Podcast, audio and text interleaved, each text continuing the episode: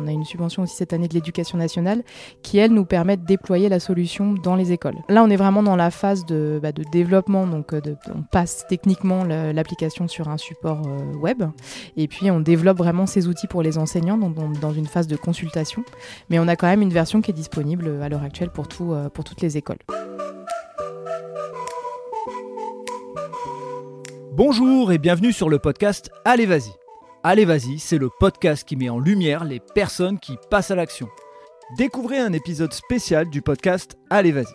Nous faisons un bilan avec un ou une de nos invités d'un épisode précédent. C'est l'occasion de faire le point sur les actions, le bilan parcouru et ce qu'ils sont devenus. Un bon moyen de voir que passer à l'action, ça apporte toujours quelque chose. Bonne écoute Bon, un an après? Bon, j'ai pas compté. J'ai pas compté si on est vraiment un an après. Si, je crois que c'est un an après. C'est si, si, bah si. Bah ouais. Donc, euh, je suis avec Marianne pour parler de son podcast, euh, enfin de son podcast d'il y a un an. Parler, bah, qu'est-ce que tu es devenu depuis euh, Puisque on s'était rencontrés il y a un an, on ne se connaissait pas. C'est vrai. on avait vrai. découvert qu'on travaillait pas loin l'un de l'autre. et depuis, ben, on a fait quelques petits déjeuners ensemble et tout. C'est vrai. et donc, bah, moi, mon idée, c'est de faire un épisode un peu plus court que la dernière fois, parce qu'on était parti euh, à raconter nos vies. Loin. Euh, très très loin, effectivement. Euh, l'idée, c'est de savoir un petit peu où ça en est l'App Corneille, et puis toi, où tu en es. Ouais. C'est un grand, grand programme. Ouais, bah oui. en 4 heures. Allez, vous avez 2 heures pour euh, copie Pour me raconter un an de votre vie. C'est ça. Alors, euh, écoute, Lab Corneille, déjà, on a levé des fonds, parce que je pense mhm. que quand on s'est parlé euh, l'année dernière, on n'avait pas, on était en cours de, de levée de fonds, et c'était un peu douloureux d'ailleurs, un, peu, mhm.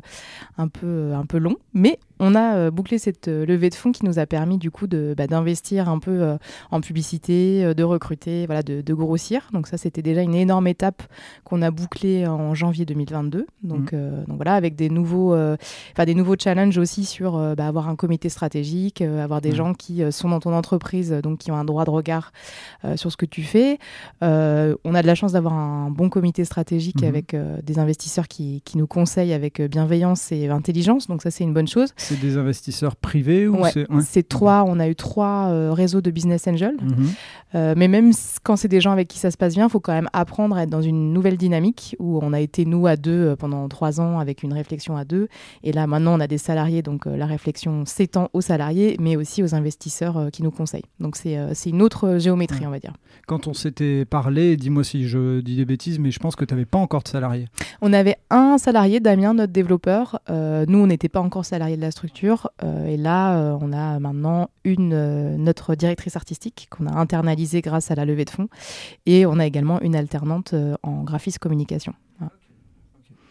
Et donc, levée de fonds, euh, qu'est-ce que ça a changé dans le, euh, bah, tu l'as expliqué, hein, dans le fait de ne plus être à deux, mais dans le, euh, dans le développement de l'app, est-ce que ça a amené du plus pour les utilisateurs Est-ce qu'il y a eu des nouvelles fonctionnalités? Explique-nous un petit peu. Alors, ce que ça a apporté surtout, ça a été un budget de, communication qui était plus important qu'on avait très peu, donc on communiquait très très peu avant, donc c'était surtout, c'était surtout l'axe principal. on a une autre subvention, enfin on a une subvention aussi cette année de l'éducation nationale qui elle nous permet de déployer la solution dans les écoles. Donc ça, c'est un peu la nouveauté de cette année. Euh, donc euh, déjà, on était hyper fiers d'avoir cette subvention parce que c'est une reconnaissance quand même euh, bah, du corps professoral qui est quand même une belle reconnaissance. Mais après, l'argent nous permet de déployer ce qu'on avait sur app euh, sur mobile, en fait, euh, sur euh, iPad, enfin sur tablette pardon, et téléphone, de le déployer sur le web, parce que tu as beaucoup d'écoles qui ne sont, pas, qui sont pas équipées en numérique. Et ça permet aussi, donc on est en train de travailler sur ce projet-là, de développer des outils personnalisables pour les enseignants. Donc en fait, en gros, ils vont pas prendre le parcours en dur, mais ils vont pouvoir prendre chaque exercice et les personnaliser en fonction de leur avancée en classe. Top. Et donc ça, c'est dans toutes les écoles de France ou il y a une sélection d'écoles euh, ou c'est euh, Alors là, voilà, là, on est vraiment dans la phase de, bah, de développement. Donc, euh, on passe techniquement l'application sur un support web mhm. et puis on développe vraiment ces outils pour les enseignants. Donc, on est dans une phase de consultation, mais on a quand même une version qui est disponible à l'heure actuelle pour, tout, pour toutes les écoles. Et même des écoles à l'étranger, parce qu'on a, on a des écoles françaises aux États-Unis, au Canada et en Angleterre qui utilisent, qui utilisent la, solution. Ouais. Génial. Et quand euh, quand, on vient de voir avec ce genre de, de, projet, de demande et autres, euh, euh, qu'est-ce que ça. Enfin, pour toi, ça évoque une partie de ton, de ton parcours aussi de vie?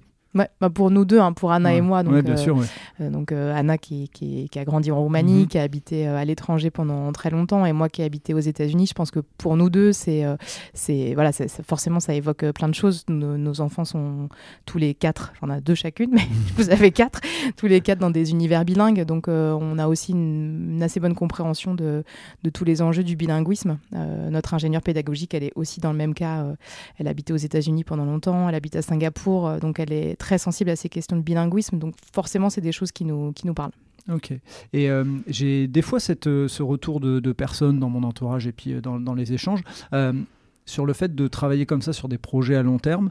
Euh, comment on, fait pour pas subir des baisses d'énergie Parce que on le sait, des projets à long terme comme ça où on doit développer. En plus, c'est des domaines où c'est hyper technique, donc tu es obligé d'attendre que ton développeur euh, avance pour que toi tu puisses euh, avancer, voir ce que ça donne. Comment on fait pour se motiver? Il y, y a des trucs là dans ces projets en ce moment pour se redonner un peu de boost et d'énergie?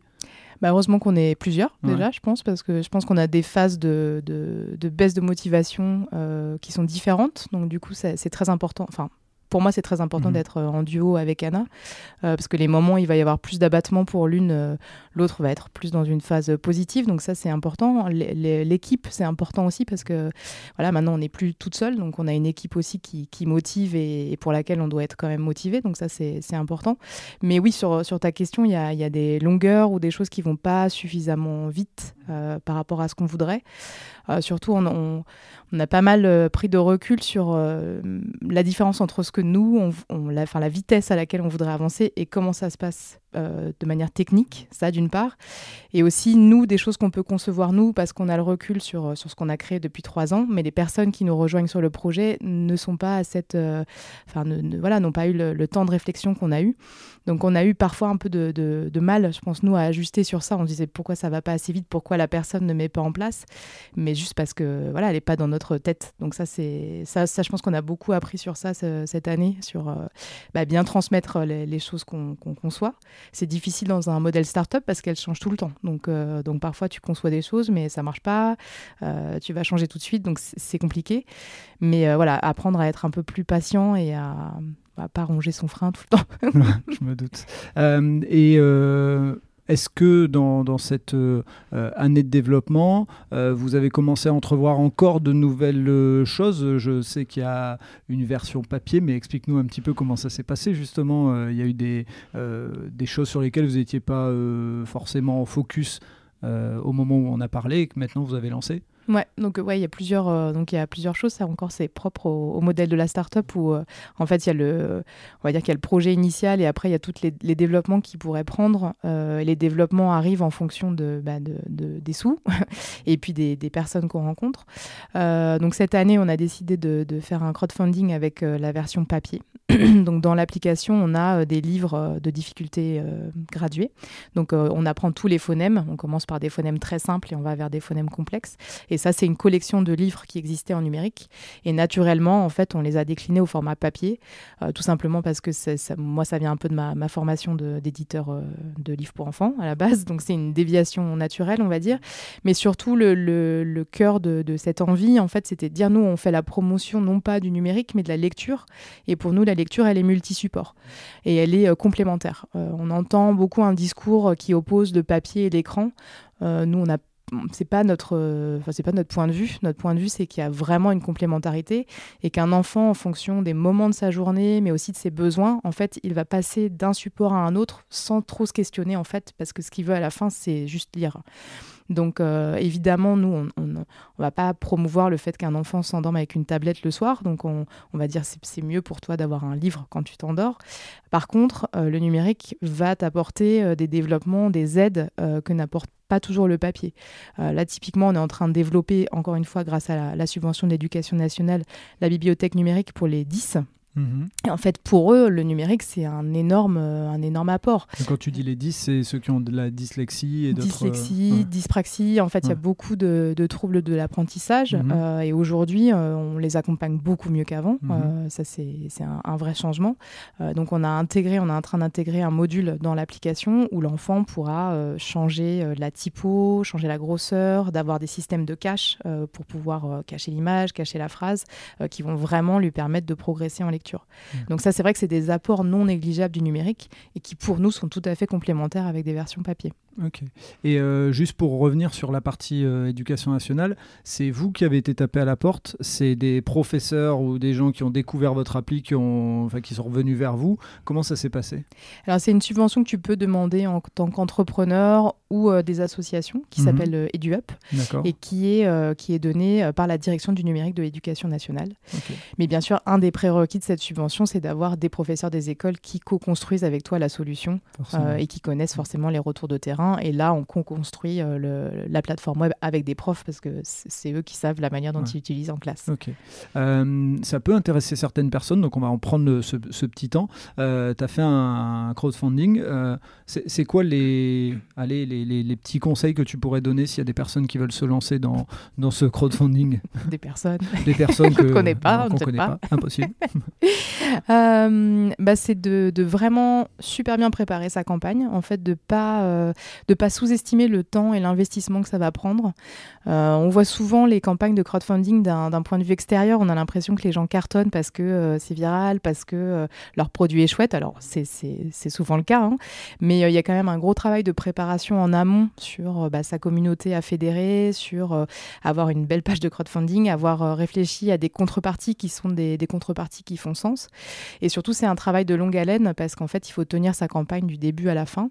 donc, je dirais beaucoup d'investissement de temps et d'investissement personnel. Après, euh, après c'est une super aventure parce que ça, ça permet d'aller vraiment communiquer sur un nouveau produit ou communiquer sur euh, une nouvelle offre. Euh, mais ouais, il faut, faut, tenir, tenir bon. ok. Et ben, on a fait le bilan de ces un an. c'est quoi l'avenir pour toi et pour l'App Corneille? C'est quoi ce qui est en vue? Qu'est-ce qui est en vue ouais. Hmm. Alors, euh, donc déjà, toute cette adaptation en... pour les écoles. Donc, euh, ça, on a un, gros travail à faire sur les écoles. Avec, euh, c'est un marché qui est quand même assez, assez complexe, parce qu'il y a vraiment un un, fossé entre les utilisateurs prescripteurs qui sont les professeurs des écoles et euh, les personnes qui, payent, euh, qui sont les mairies. Donc euh, c'est un, marché qui est, complexe et un peu lent. Donc, donc là, tu vois, je rejoins ta question sur la résilience, on va dire. C'est c'est un marché qu'on apprend à connaître et qui prend du temps. mais en même temps, c'est hyper important d'être sur ce marché et, les retours qu'on a sont vraiment super riches. Donc ça, c'est un des premiers développements.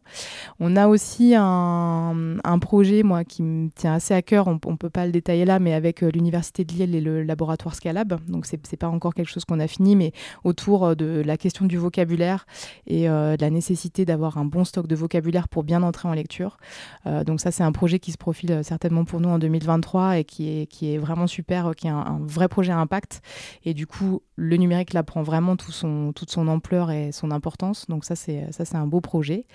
Et puis, après, bah, d'autres développements, si on va beaucoup plus loin, on aimerait décliner Corneille en français langue étrangère. Euh, donc euh, que ce soit pour les enfants ou pour les adultes, on pense qu'il y a un vrai enjeu à euh, apprendre le français, mais pas à lire en français dans sa langue maternelle, mais le français comme langue étrangère. Et, euh, et ça, on, voilà, on voit qu'il y a une vraie importance. Euh, pour Noël, là, on travaille avec euh, La Clé, qui est une association de Lille que tu dois, que tu dois bien connaître. On va, leur, on va, leur, enfin, on va demander à nos, à nos clients d'offrir, de, parrainer des enfants de La Clé qui sont en soutien scolaire. Mais en parlant avec eux, on se rend compte aussi de la nécessité d'avoir bah, des solutions en fleu pour les adultes, quoi, en fait. Hmm. Donc FLE, peut-être... Français, langue étrangère. Voilà, oui, parce que pour moi, ça va, ça me parle, mais effectivement, ça peut ne pas être le cas, le cas pour tout le monde. Ok, donc euh, des, une vision euh, assez long terme. Je suppose qu'en plus, avec euh, des personnes qui, enfin, la levée de fonds qui s'est faite, vous devez avoir cette, cette vision-là. toi, c'est quoi tes, tes envies perso? As tu bosses sur d'autres euh, d'autres approches par rapport à il y a un an. J'imagine que ton rôle de chef d'entreprise euh, ou d'associé, peu importe comment on l'appelle, mais euh, ton rôle a dû changer. Est-ce que tu as des envies de, bah, de faire encore grandir ton, ton métier à l'intérieur de l'App Corneille? Bah, je crois qu'on est, Anna comme moi, on est dans une phase de transition, nous, sur nos, nos positions à nous, où en fait on est dans une phase de partage des acquis qu'on a fait nous personnellement, je crois. Donc ça, c'est une phase qui nécessite un petit ajustement. Comme on disait tout à l'heure, euh, bah, travailler avec une équipe, c'est autre chose, c'est plus structuré. Donc on, est encore dans cette phase d'apprentissage. Euh, je pense que pour elle comme pour moi, on a envie un moment, nous, de, revenir sur nos cœurs de métier aussi. Euh, parce que pour l'instant, on est un peu des poulpes à 100 000 bras. Donc on fait un peu tout. Et, en même temps, on a des relais dans, nos salariés, avec les freelances qui travaillent avec nous. Donc ça, c'est super, ça nous décharge beaucoup. Mais on doit encore avoir une vision globale. Et je crois que quel comme moi, on a envie à un moment de, de plus retourner sur, euh, sur vraiment ce qui, nous, ce qui nous fait vibrer dans le projet. Euh, donc pour ma partie, moi, c'est vraiment euh, retravailler cette bibliothèque numérique, avoir des partenariats éditeurs, travailler vraiment sur le contenu pédagogique, le, le projet dont je te parlais avec l'Université de Lille. Donc moi, je sens clairement qu'en ce moment, j'ai il va y avoir une autre phase où je vais plus me, recentrer sur mon cœur de métier et, voilà, je, me sens plus légitime dans, ce cœur de métier-là que euh, dans des aspects marketing que je connais moins bien. Euh, après, ça a été hyper exaltant de les découvrir et, euh, voilà, en quatre ans, j'ai appris beaucoup plus qu'en plein d'années. Mais je pense qu'il y, a ce mouvement de voilà, j'ai appris plein de choses sur plein de domaines différents et maintenant j'ai envie de revenir sur, euh, sur ce qui, ce qui m'anime en fait moi. Et, et moi ce qui pour... était au cœur de, de, la création de l'App Corneille à la base. Ouais. Quoi. Okay. Et moi c'est mon voilà c'est mon c'est ce qui m'anime personnellement en fait. Donc, euh, voilà. D'accord. Et euh, avant de terminer, euh, ça a été quoi les, les retours, le, le, retour d'expérience pour toi d'avoir fait ce podcast et d'avoir bah, partagé ton histoire C'est les retours des proches, des gens qui t'ont peut-être découvert. Qu'est-ce que ça t'a apporté? C'est intéressant ta question parce que ce qui était plus étonnant, c'était le retour des gens proches autour de moi. Euh, parce que je me suis rendu compte que je parlais très très peu de, ce que je faisais dans mon travail, ce qui est peut-être une particularité qui m'incombe. Qui Mais en tout cas, je pense que les gens avec lesquels je travaille n'étaient pas étonnés par le podcast. En revanche, ma famille très proche et des amis très proches m'ont fait des retours assez euh, émouvants, en disant que c'était euh, c'était intéressant de m'entendre parler de ce que je faisais, parce que c'est pas quelque chose que je fais au quotidien. Et c'était intéressant sur le, le, retour que ça m'a renvoyé sur moi, en fait, sur le fait que je communiquais peut-être pas énormément sur mon travail. Et, euh, et, aussi sur c'était une manière d'échanger aussi avec euh, avec euh, mes parents mes amis sur sur mon travail et aussi des, des difficultés que je rencontrais parfois sur lesquelles je voilà je parlais pas forcément ok ça a mis le pied à l'étrier à des discussions en fait exactement okay. ouais. mais même même au sein de la famille proche hein, avec ouais. mon mari en fait, ouais. qui est pourtant qui lui entend beaucoup parler de Corneille mais bon c'était une autre approche donc Ok, bon top. Alors si ça a pu permettre, et depuis tu en parles plus facilement euh, euh, de ce que tu fais, de ce que tu vis, ou voilà, ça a été euh, un moment, un pic, et puis aujourd'hui c'est redevenu ta personnalité et tu gardes les choses pour toi? Bah oui, je garde beaucoup de choses pour moi naturellement, mais, j'ai quand même un peu pivoté sur ça, ouais, parce que je me suis rendu compte qu'en fait, peut-être que les gens autour de, moi avaient envie de savoir ce que je faisais et qu'en fait peut-être je n'allais pas les saouler avec, euh, mes problématiques de travail et qu'en fait euh, c'était aussi intéressant d'échanger sur, euh, ça. Donc oui, ça m'a fait un peu changer. Bien, tant mieux, tant mieux. Euh, Est-ce que tu aurais un dernier truc à partager, puisque c'est l'occasion, une fois par an, tu as, as, le, as, as le micro. Si c'est vrai, c'est l'occasion. partager, lancer un appel à une association ou à un truc, ou à, ou à des, euh, des, des, personnes qui écouteraient ce podcast et euh, sur, tu voudrais les toucher d'une autre manière? Bah, Justement, ce partenariat qu'on lance avec la clé, là, euh, c'est, euh, on va le lancer à partir de la mi-novembre à peu près. Donc, euh, on incite en fait nos clients soit euh, s'ils prennent l'abonnement pour un de leurs enfants, on va doubler euh, en parrainant un autre enfant, ou euh, des clients peuvent juste parrainer un enfant de la clé. Euh, donc l'idée, c'est vraiment d'offrir euh, Corneille à des enfants qui sont en soutien scolaire à la clé. La clé, c'est une association qui est, vraiment super, que du coup, moi, là, je vais rejoindre en tant que bénévole parce que ça, ça a titillé mon, mon passé. mon passé. Et voilà, ils ont, un, ils ont un projet qui est super, ils sont une équipe super. Donc, donc voilà, de, de, regarder cette opération qu'on va faire pour Noël de près parce que c'est parce que une association qui mérite vraiment d'être soutenue. Ok, et eh ben écoute, euh, s'il y a un chargé de communication ou autre, ou euh, le, même le président de la clé qui veut venir euh, au micro du podcast sur la partie Allez vas-y bénévolat, il est le bienvenu. Voilà. Ouais, ce serait Donc, super. T'hésites pas, tu, tu, peux faire le lien. Marianne, merci beaucoup merci pour ce déjeuner partagé ensemble et puis ce petit, ce petit épisode un an après. qu'est-ce que qu'est-ce que tu deviens? Bah voilà, on a on a la réponse. Donc merci à toi, puis rendez-vous peut-être dans un an ou dans dix ans, comme oh, dirait Patrick Bruel. Ah, patoche. On va terminer là-dessus, c'est trop top. Merci beaucoup. Ciao. Merci d'avoir écouté cet épisode jusqu'au bout. J'espère que vous avez apprécié ce moment et si vous voulez en savoir plus, rendez-vous sur les notes du podcast. Si vous avez aimé cet épisode, n'hésitez pas à en parler autour de vous pour donner encore plus de lumière aux actions des invités.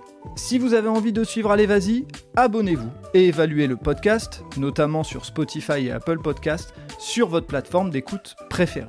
Si vous voulez faire avancer mon travail, laissez un commentaire sur Apple Podcast, ça aide à faire connaître le podcast. Pour ceux qui ne le savent pas encore, j'ai lancé un autre podcast sur le voyage qui s'intitule Loin de chez soi. Il est disponible sur Apple Podcast, Spotify, Deezer et sur les plateformes d'écoute. Je vous donne rendez-vous un mercredi sur deux pour un podcast Allez Vas-y sur les entrepreneurs et entrepreneureux, les bénévoles et les engagés.